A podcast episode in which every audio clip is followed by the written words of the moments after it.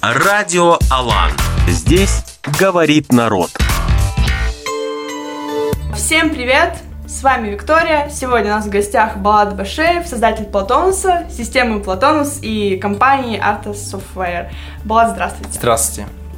Какой момент и как, почему вы решили, что вы хотите заниматься вот э, разработкой вот этого всего, вот Платонуса конкретно? Почему вы решили вот придумать Платонус? Это сечение обстоятельств, то есть я изначально 6 лет занимался программированием, не было никакой цели, потом поступил в Евразийский наград, а потом у меня возникли сложности в семье, они, родители развелись, и мне надо было идти на работу. Поэтому я устро... пытался устраиваться, там разнорабочим в Хайвеле работал и в других компаниях, а потом э, пришел заказ, сказали, можешь ли ты за небольшую сумму денег разработать систему для вуза? Я сказал, я могу все, если вы платите. И вы просто вот так вот э, решили вообще плевать на все, просто вот так вот пошли Да, и мне, прямиком. мне вынуждено было, потому что мне нужно было там что-то есть, соответственно, как и другие студенты, наверное, со второго курса пошел работать. Вот. Но единственное, что у меня не было диплома, меня не брали на работу, соответственно, мне пришлось создать себе работу в виде, Э, Резюме, да? ну, в смысле, вот компанию открыть и, собственно, предлагать услуги разработки программ.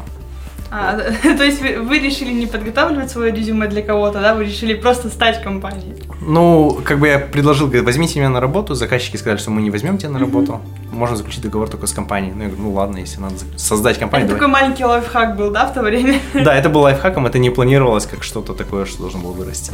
А, Вот э, получается, та- вот так же, вот э, как ко всему этому, могу сказать, что сейчас э, молодые люди, они вдохновляются Стивом Джобсом, Марком Цукерберг- Цукербергом. И вот ваш личный пример, он тоже, можно сказать, подходит, да, вот просто вы решили взять, все бросить там и вот начать свое дело, да. А вот э, как вы относитесь вообще к этому тренду, что, допустим, тоже есть э, там студенты, которые вот они приходят в универ, понимают, что, э, ну да, что-то я нет, и бросают ради работы, учебы.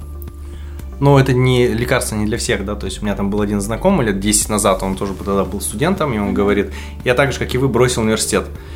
И я говорю, какой твой план, что ты собирался делать? Я-то устроился на работу и потом бросил университет. А ты просто устроился. Ну, он ничего не ответил, а через год я увидел в Инстаграме, что он уже в армии. А, ну, то есть так, да? Да, и поэтому это как бы там кейс by кейс, то есть кому как лучше, э, каждый выбирает сам, потому что каждый себе сам выбирает, это взрослые люди, им больше 18, если он Да. хочет с сложностями сталкиваться, потому что в бизнесе мы видим только тех, у кого получилось, это только 1% из 100 у тех, у кого не получилось. Поэтому они в себе не видят, они видят там Стива Джобс, Цукерберга, но они видят тех, кто обанкротился, там потерял все, там и создал проблемы родственников, долги ушел. Этих они не видят, но они могут пополнить их число очень легко. То есть вы когда уходили, у вас был какой-то план, да, за спиной? То есть А. у вас было уже тоже какой-то там план действий? То есть вот вы сейчас уходите, да, но вы знаете, что вы, вы будете это делать, и вы будете уверены. Сначала у что- меня был контракт, что меня уже платят, и я с университета меня отчислили за пропуск. Я был на гранте, но меня за пропуски, но я их пропускал не потому, что гулял или отдыхал, я работал на контракте. И тогда у меня выбора не стоял, то есть либо я сам там смогу платить за квартиру, либо я не смогу. И поэтому как бы там даже не стоял вопрос, типа, надо бросать университет, меня просто отчислили за пропуски. А, то есть, а вы не пытались как-то, ну, потому что, и- и вот, если бы вы учились на платном, да, наверное, было бы не как-то не так вот. А когда вот у вас грант, может быть, это немного, знаете, обидно. Обидно было, мне так и, собственно, зав кафедры там и сказал, не зав кафедры, там декан, сказал, ты, в принципе, на гранте учишься, там на олимпиадах международных участвуешь. Я говорю, ну я работаю, Ну, может... мы тебя отчисляем, да? Да, ну мы тебя отчисляем, типа, есть ребята, которым нужен грант, и на следующий год ничего, восстановишься на платную, ты же уже работаешь. А когда я пришел на следующий год, разница в предметах составила 17, что ли, предметов. Вы И- не, не пошли дальше учиться. Да, потому что я возвращался на первый курс третьего, и мне это уже было неинтересно. То есть я уже не хотел там в 12 лет в школе отсидел, да, там, потому что там сначала на казахском учился, потом на русском. Еще и в университете, если я, наверное, А, только то есть стариком. вы не получали прям как высшее образование? У меня нет высшего образования. То есть я как бы на третьем курсе заморозился и больше не восстанавливаюсь. А дальше все, что вы а, обучали, все, что вы знаете, это чисто самообразование, да, получается? Да, да. Но я думаю, что это основной способ образования. Невозможно кого-то заставить что-то знать. А, вот вообще это еще в рамках нашего месяца, у нас сейчас октябрь, мы будем больше говорить там о семье и так далее. Вот как вы сказали своей семье, да, что вы, ну, что вас отчислили? Как они это восприняли? И э, вообще, ну, то, то, что как бы у вас гранты тут вот такие, ну, я все вот. Ну, как я вначале сказал, у меня в тот момент родители разводились, и как бы им было не до. Я просто, ну, вынужден был поставить перед фактом, да, меня отчислили, потому что мне надо как-то выживать. Мне- А реакция была Ну, отрицательная, положительная? да, очевидно отрицательная. Вы Вы как-то смогли это перебороть или объяснить? Я практически чтобы- с ними не виделся. Я в 18 лет взял сумку и уехал в Астану. То есть, и все. А, то есть э, самостоятельная жизнь. Да. И потом они, конечно, перебрались в Астану, но мы уже виделись там раз в полгода, может, в год раз. Практически я, собственно, там первые 3-4 года был абсолютно занят работой. А, то, то есть у вас такие немного отношения, то, что вы независимый, самостоятельный и такого прям нет, А, что... У меня очень хорошие отношения с родителями, но изначально, как бы, когда я поступал, это был 2003 год, это довольно давно, Мгм. тогда не было очевидно, что IT это будет что-то популярное. Тогда программист это был что-то бородатый дядька в кофте, да, который там бомжеватого вида. И обсуждался вопрос, я должен был поступить в Академию КНБ, да, то есть я там сдавал нормативы и так далее, но потом понял, что я люблю разговаривать с людьми, и мне хочется какую-то гражданскую специальность. Мгм. И тогда отец сказал, говорит, ну если ты хочешь поступать сам, тогда, собственно, я платить за учебу не буду, пожалуйста. Я Всё в выиграл, да, выиграл Олимпиаду, получил грант, взял сумку, поехал в Астану сам. Мгм. То есть такое было. Сейчас вы в хороших отношениях с родителями. Да, в хороших отношениях. В смысле, они не были плохими, Мгм. просто у нас были разногласия, что я не соответствовал их ожиданиям. В смысле, что они думают, что я вот Ну, доучусь, Вы получу... могли это им объяснять, да? То есть, чтобы не было такого, что э, вы закрывались, да, и решили вообще обрывать мосты. Ну, например, там с отцом разговор был так, что он говорит, как дела в университете? Я говорю, меня отчислили. Он говорит, ну что, молодец. А, то есть такое, да? Ну да, ну типа, что я теперь сделаю, когда тебя отчислили? Просто у нас, вот если так посмотреть, э, есть э, семьи, да, в которых ребенок, даже когда вот он уже поступил, и даже если ему не 16 лет, а 18 или 20, родители очень, очень ну, стараются контролировать его, стараются, чтобы он как-то, ну, не уходил из их поля влияния и так далее, да. Или, и, допустим, или есть, наоборот, дети, которые, может, их родители даже не так сильно на них давят, но ребенок, он понимает, что вдруг, если он там этот грант сейчас проиграет, что это ж какой позор там будет, что ладно, там семья скажет, а что родственники скажут, еще же и такие люди есть, да, которые боятся там общественного мнения. И вот э, что бы вы могли, допустим, посоветовать таким детям, да, которые вот понимают, что он сейчас учится не на той специальности, которая ему нравится, да, даже на гранте, но вот он по- понимает, что, ну, я, я хочу сказать родителям, что типа я там отчисляюсь или это, но вот он боится это сделать. Ну, это выбор каждого вообще. Ну, мне, это мое субъективное мнение. Я никому не рекомендую отчисляться, да. То есть, это неправильно, тем более с гранта. Но мне кажется, что каждый человек должен принимать решение сам, потому что если он будет действовать э, там по ожиданиям или там поручениям окружающих, то тогда ему всегда будет кого винить э, что типа это из-за вас у меня там в жизни ничего не сложилось, это из-за того, но это практически позиция 80% людей, да, то есть кто-то внешне виноват. Но мне кажется, что человек сам, то есть он, он сам ведется Да, на нужно это. нести ответственность лично Да. за свои... И, соответственно, всем, ну, большинству людей на друг друга плевать, да, то есть, и Мгм. там то, что там кто-то подумает и прочее, всем все равно, если у тебя жизнь не сложится. И если ты сам не возьмешь ее как можно раньше в руки, то, скорее всего, и последствия будут Всё- такие всё же. будет так же. Да.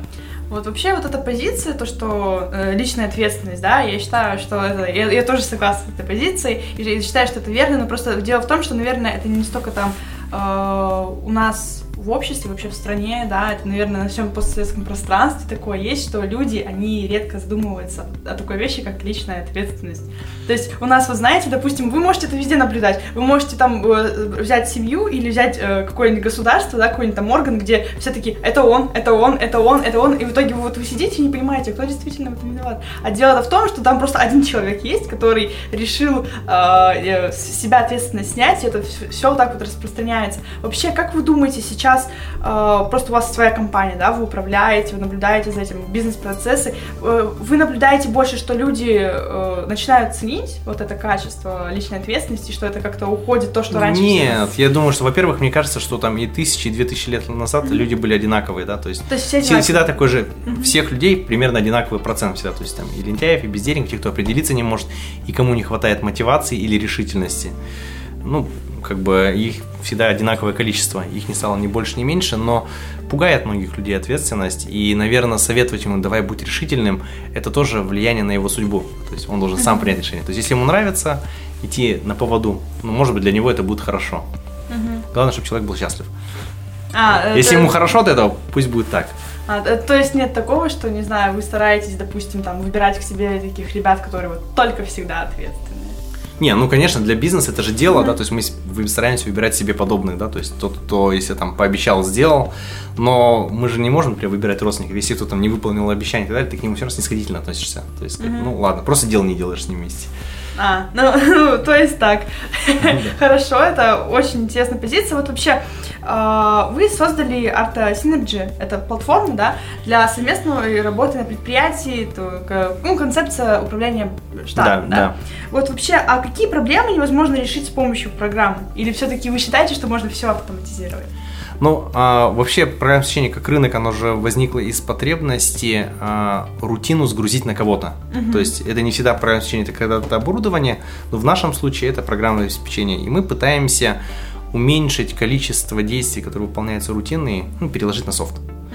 И это имеет простой, понятный экономический смысл. Если раньше это человек делал неделю, делает за день теперь, а, то, соответственно, работодатель платит за этот день, а оставшиеся 4 дня можно загрузить другими. И это во всем мире тренд. То есть, если продукция, там, услуги, себестоимость будет дешевле, собственник больше зарабатывает, и клиентам это дешевле стоит. Поэтому у нас очень простая, понятная работа. А, сейчас дорого, сделай дешевле. А, вот вообще, говоря о автоматизации, да, есть еще это в обществе такая тема витает, то, что там через 50 лет нас заменят роботы, да, за нас будут делать все компьютеры и так далее. Некоторые люди вообще, которые там очень верят в различные теории заговора, они уходят вообще в какой-то астрал вот в этих обсуждениях и думают, что все, что сейчас существует, это уже для того, чтобы нас контролировать, для того, чтобы мы были не живыми людьми, там, а роботами и так далее. Как вы вообще к этому относитесь? Вы не боитесь, что, допустим, не знаю, вот правда через 50, что через 50 лет какой-то момент, вот даже несмотря на то, что вы как бы занимаетесь разработкой вот этого всего, вы проснетесь и поймете, что вас может заменить робот? А, вы знаете, вот это вот очень много тема обсуждалась на таких конференциях, как TED глобально, mm-hmm. вот, и такие ситуации уже были. Первая это была там паровая индустрия. Когда, Люди когда... тогда тоже боялись, да. что... И там была интересная статистика, привели, а, что тогда была безработица где-то там по-моему, 40 или 50 процентов, и было задействовано там 25 миллионов лошадей в тяговой силе. Когда эти машины появились, а, безработица снизилась до 16%. Единственное, кто потерял работу, это лошади. А, э, то есть, даже если появится то, что будет как бы нам упрощать, оно будет порождать за собой... Оно будет порождать какие-то новые тематики, например, обслуживать это оборудование, поставлять запчасти, mm-hmm. производство, и оно как а, такой зонтиком взрыв происходит, много новых а, направлений появляется, как только что-то автоматизируется. То есть вы, вы вообще не верите в то, что там что-то нас может заменить, да? Я думаю, что, наверное, будет тяжелее людям, которые занимаются ручным трудом. У нас в Казахстане 87% людей связаны с физическим трудом, mm-hmm. и для них это очень опасно. То есть, если как, ну, все предприниматели будут стремиться ставить автоматику, и если в каких-то сферах там что-то это. Да, то если у человека нет квалификации, это проблема. Но это задача как раз там Министерства образования, да, чтобы у людей были хоть какие-то навыки. А вот как у нас Министерство образования, вот сейчас у нас очень много грантов выдается именно IT специальности, тех специальностей, там какое что-то связанное с агропромышленным комплексом. Как вы вообще относитесь к тому, что вот это, такая, такая практика вводится? Или все-таки... Ну, что? ну, гранты, по идее, как бы как сам механизм, это классная вещь, mm-hmm. потому что я сам, собственно, мне родители не собирались платить за учебу. То есть я сам этот грант mm-hmm. получал и думаю, что это классно, что такая возможность была. Сегодня как раз мы встречались э, с председателем президиума Национальной палаты mm-hmm. Тимуром Скачком Любаевым, и мы как раз там вопрос про образование поднимали. И один из моментов было то, что в вузах учебные программы соответствуют ожиданиям рынка только на 21%. То есть угу. абсолютно обучение оторвано от того, чем они будут заниматься, и, соответственно, эти выпускники абсолютно неинтересны работодателям. И на работу находят только те, кто начинает работать там, со второго, с третьего курса. И если этого не происходит, а для большинства этого не происходит, mm трудоустраиваемость, собственно, низкая. Поэтому... А вот просто у нас сейчас есть такая тема, ну просто, ладно, мне 20 лет, да, я там понимаю, вижу своих сверстников, а, то, что грантов удается много на эти направления, ребята идут на эти направления, да, но они идут не для того, чтобы учиться, ну, понятно, да. или там стать там крутым айтишником, или шарить как-то там в тех специальностях, там быть архитектором и так далее, они идут просто ради того, что грант. И вот получается такая ситуация, что потом вот ребенок учится и говорит, блин, мне по сути это не нравится, я вообще тут ради гранта, там, ради диплома, и потом просто уходит спустя 4 года, да, обучения в национальном университете, он уходит э, работать официантом. Ну, собственно, здесь самое страшное, даже не то, что, допустим, да, не все себе могут позволить там оплачивать обучение, угу. и, но он теряет гораздо больше, он теряет 4 года жизни. То есть там за воровство меньше дают, да, то есть, а он украл у себя время. То есть, если бы он там 20 сразу себе честно признался, я хочу заниматься и сформулировал бы это, а это большинство не может сформулировать, то он сэкономил бы много и грантов, и жизни, и себе как бы времени. Вот э, касательно вот, этого, вот этой мысли о своем времени, да, и осознанности студентов, как вы считаете, это сам, сам человек по себе должен быть такой, что он задает себе вопросы, задумывается на них, как-то размышляет, либо э, система наша, именно там образование, там в школе и так далее, должна ребенка на эти вопросы подталкивать? Ну, обычно это же профориентация с 9 класса mm-hmm. должна идти. Она, ну, очень по-разному делается. Я, допустим, у меня там шестеро братишек и сестренок, uh-huh. и каждому из них мы задавали вопрос. Вот если бы тебе не пришлось бы зарабатывать себе на жизнь, то чем бы ты занялся полезным? То есть, uh-huh. если ответы идут, я бы там поехал бы за рубеж покайфовать, там, э, там ничего бы не делал, значит, у человека, в принципе, нету понимания, чем он будет заниматься. Но обычно люди говорят, что я хотел бы заниматься каким-то ремеслом или делом. Угу. И тогда я ответ ему, то есть начинай заниматься. То есть любое делать. Ну да, вы эти вопросы задаете как своим братьям, сестрам, да. ну как семья, да? Да. А допустим, если у ребенка такого нет в семье, что? А, вот эта профориентация, которая, грубо говоря, провалена, да, то есть она никто не спрашивает. Зачастую те, кто преподают, часто бывает так, что они сами не знают, зачем они здесь.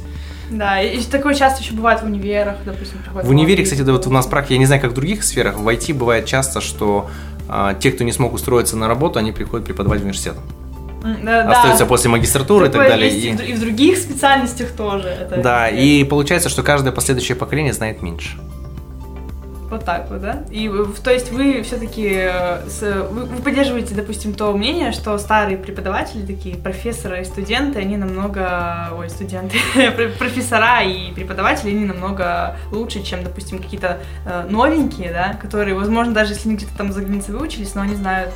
Мне кажется, перекос в академичность очень, типа, слишком как сказать, непрактично. То есть у нас были завкафедры, например, там Э, там Шарибаев, они прямо брали гранты научные, там научные нейронные сети, еще что-то брали, прямо деньги, и они вовлекали студентов в эту работу. Нам было интересно. Для него это был бизнес, для нас это была как бы, интересная практика, настоящая, но не все так делают. Соответственно, приходят другие студенты, которые не смогли устроиться с ним на работу, дальше пойти, они не участвовали, это им было неинтересно, но их никуда не берут, они становятся преподавателями. Дальше что происходит? А. Они уже эти гранты не могут, никакой практики нет. И все, и последующее тупее, тупее, тупее дальше происходит. Вот вопрос такой, да, мы, вот мы говорили, мы говорили про софт, который помогает все автоматизировать, и вот эта вся рутина и так далее. Тайм-менеджмент.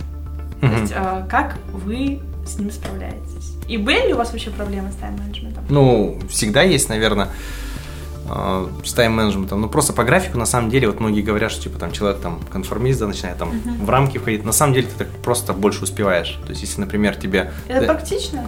Это просто практично, ну, не знаю, там, элементарно, там, человек любит ходить на спорт, там, не знаю, регулярно питаться, там, с друзьями уделять время, и когда у тебя появляется довольно много активностей, и если ты хоть куда-то это в график не уложишь, в календарь, то ты просто не сможешь этого делать. Можно жить беспорядочно, если тебя это устраивает, то тоже нормально можно... А вам, вам вот лично больше как нравится беспорядочно или все-таки когда есть какая-то структура? Я сам в душе интроверт, и мне угу. каким-то встречам надо психологически за день приготовиться. Если я знаю, что я завтра с кем-то встречаюсь, я там это приму, а если мне скажут за полчаса, надо встретиться, а, мне это вызывает стресс. Спасибо, да. да. Ну да, такое бывает, потому что личные ресурсы это все-таки, ну, мне кажется, это даже, возможно, немного важнее, чем время. Время это самая дорогая валюта, как мы знаем, да, но, тем не менее, ваше личное состояние, оно должно всегда стать дороже. И вот вообще, тут еще вот вопрос, как создатель Платонуса, да, вот, 10 э, лет назад вы это все создали, да, и, э, и отошли немного от дел, и сейчас, э, это вот буквально вчера было, Платонус упал, я просто тоже учусь в ЕНУ, Платонус упал, и опять э, у нас там есть чат первокурсников, различных э, вообще ребят с универа, и все пишут, блин, Платонус, я его там ненавижу, у меня задание просрочено из-за него, сейчас же дистанционка, и там все задания туда загружаются, и э, вот вообще вам когда-нибудь, не знаю, лично, не знаю, вот то, что в вашей команде прилетали какие-нибудь такие прям самые запоминающиеся угрозы насчет Платонуса или проклятия? Ну, Платон уже с 2005 года mm-hmm. там развивается, и начиная с 2007 года, когда вели тестирование, проклятия, попытки взломов, они не прекращаются до сих пор. До сих пор, да. Каждый день там кто-то пытается продать логины и пароли преподавателя, кто-то пытается там, типа из дома преподаватель пытается поправить там оценку. А, оценку. Уже было там не одно уголовное дело заводилось да, на, этих, на этих людей. То есть они думают, что ничего не ловится, там прекрасно все логируется, кто что делал, когда заходил, с какого компьютера, все это видно. И это ну, не прекращается. То есть у нас сейчас 90 вузов, 240 колледжей, там такие данные собраны, что ну, невозможно что-то фальсифицировать. Если кто-то заинтересуется, там, справедливо mm-hmm. ли все было, все можно поднять. Но не у всех вузов есть инфраструктура. То есть некоторые вузы могут платить там 100 тысяч тенге в месяц, некоторые могут платить 30 миллионов в год. А, и в зависимости от этого у них и инфраструктура разная. Кто-то готов к интернету, uh кто-то нет. Кто-то у кого-то каналы большие, у кого-то узенькие, у кого-то серверов много и по-разному. И поэтому мы, собственно, вот в апреле реинвестировали 84 миллиона в том, чтобы когда пандемия началась, многие вузы сказали, мы не можем вам заплатить. Да, но, нам нужно, но нам нужно предоставить. И мы свои личные учредители скинули своими деньгами, чтобы учебный процесс не прекращался. И нам до сих пор еще не заплатили. То есть мы сейчас большая часть этих каналов, там не все заплатили, Это скажем. как благотворительность. Да, то есть чтобы не останавливать учебный процесс и но при этом как бы там некоторые сотрудники там, министерства говорят, типа там вот плохая компания, там, uh но на самом деле как бы там многие ребята свою работу не сделали, и там частники это спонсируют, и это не, не очень хорошо. А, ну вот, а вообще вот как, вот, допустим, возьмем ЮНУ, да? Да. Потому что это такой один из самых больших знаменитых универов. А, вот, допустим, сейчас э, там бывает такое часто, что Платонус виснет, падает, вообще не работает и так далее. И почему это бывает? Такие Там все просто, то есть софт, он для всех одинаковый, uh-huh. чтобы он обслуживал больше это людей. проблема универа, серверов? Там всего две вещи, два узких места. Это либо канала не хватает, uh-huh. либо серверов. И все. То есть, если не может быть система за 15 лет, она для работы для одного вуза хорошо, для другого плохо, то есть из-за них кто-то должен... Это проблема универа, да? Я думаю, там и система и взаимодействие с нами. Я не знаю, у них есть сейчас контракт или нет. Mm-hmm. Это может быть там технический вопрос, который надо решать. Я, я не знаю. Часто бывало так, что там 40% случаев падения это отсутствие интернета, когда канала не хватает, чтобы... Mm-hmm. Часть это связано с серверами, часть это там так называемые DDoS атаки, когда специально в период сессии или еще что-то да. стараются завалить сервак там вуз должен покупать защиту там и так далее. Угу. Вот. А, вот вообще вы гордитесь этим детищем, Платонусом? То, что да, конечно. Это, это такое вообще во время пандемии сейчас много образовательных различных платформ, э, проектов, связанных с образованием, так или иначе появляются, но вот Платонус как бы давно существует, и это все максимально легко, просто. И вот когда я, допустим, пришла в универ, для меня было удивление, что а что, дневников никаких не надо, не нужно никаких книжек студенческих. Но он действительно, он сейчас очень дубовый для студентов. То есть изначально он создавался для других вещей. В 2004 году, когда студентам дали возможность выбирать себе предметы, возникла такая задача, которую руками не сделать. Например, там приходит 12 тысяч студентов, каждый из них подает 70 заявок, и нужно ставить расписание, рентабельные, рентабельные группы, там, с аудиторным фондом, и это все ручками не посчитать. Это по баллонской системе, чтобы да, по баллонской... выбирал студент да. сам. Теперь, соответственно, вузы к этому не готовы, увольнять mm-hmm. своих преподавателей, да, которые не пользуются спросом. Они, соответственно, начали заставлять студентов выбирать какие-то конкретные предметы. Mm-hmm. И многие вузы этому сопротивлялись. Теперь Платон изначально вот для, для этого предназначал. Потом он постепенно зашел там до журналов, до прочих вещей. И теперь сейчас мы вот в этом году мы очень много инвестируем в том, чтобы сделать мобильное приложение и электронное обучение простым. До этого мы делали все для администрации вуза. Теперь мы как бы по покрытию большую часть покрыли, теперь хотим сделать для студентов. А вот э, вообще калькулятор, есть разли, много различных калькуляторов Платонусов, да, там для каждого универа, там свой и так далее. А у вас нет вашего вот калькулятора, который изначально был Платонус? Потому что старые какие-то, если студент ищет сайты, да, он не может найти, потому что калькулятор не работает, его здесь Что такое нет. калькулятор? Ну, калькулятор это когда, который искает, и, и, ой, искает, опечатка, а, оговорка, это когда э, считаются баллы в Платонусе. Ну да, там GPA считается. Нет, просто нет такого, чтобы, допустим, студент сам мог этого посчитать. А, кстати, да, вот, кстати, хорошая идея. Можно предложить, чтобы он мог посчитать. Но вообще, по да. идее, очень много в расчете зависит от того, как настройки забьет вуз, да, то есть там сколько он там кредитов на каждый предмет выделит, сколько там весовые вещи. И это все зависит от настроек вуза. Вуз может очень там неправильно забить, оно будет неправильно посчитаться. Нет, ну просто главное, э, такая вещь, что какие-то до этого калькуляторы были, но они все были, знаете, как на коленках, и там эти сайты потом падали, просто все, их переставали там платить просто. Сейчас за... мы хотим это в мобильном приложении сделать, чтобы в на главном экране, да, да, то есть э, чтобы GPA был прямо сразу висел, и вообще mm-hmm. там все, там транскрипт был. Так, э, ну вот, и вообще, говоря еще наш отвлеченный вопрос, там мы уходим в Платон, это все обсуждение. Э, сейчас люди все работают много за компьютером, да? И вы, наверное, тоже работаете, и вообще все вокруг, еще тем более во время коронавируса, мы просто так все прикованы к телефонам, компьютерам, и, и э, это ведет не к лучшим последствиям для нашего здоровья. Э, можно ли считать заработанное ухудшение здоровья, типа там ухудшение зрения, за, тра за травму на производстве? Ну, не знаю, это, наверное, надо спрашивать у, там, у главсам врача, наверное, что является. Нет, ну, допустим, вот вы же работаете, да, и потом вы понимаете, что у вас там зрение садится, да, еще что-то, и вот, блин, может, надо запросить там, э, чтобы мне выплачивали за травму на производстве, что-то такое.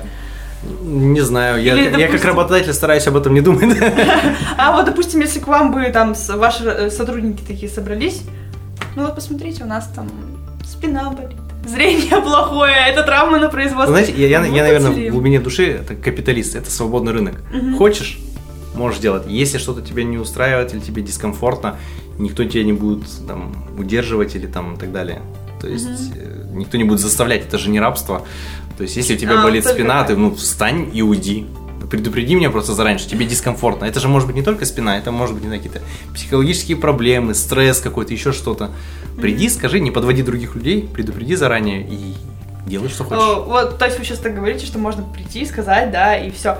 Получается, вы э, от- работаете в открытом таком формате. У вас нет таких прям жестких регламентов, что ты там пришел, ты должен сидеть как солдат на этом месте. Не, ну это, конечно, от компании к компании отличается, но опять же здесь выбирает сам человек. Его же никто не может заставить работать.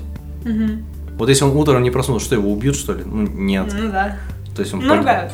Ну, наругают и что-то. То есть это его проблема. Да, он будет теперь не будет получать зарплату, ему тяжело финансово, но это его проблема. То есть хочешь, выполняй обещания. Как-то так, да? Да.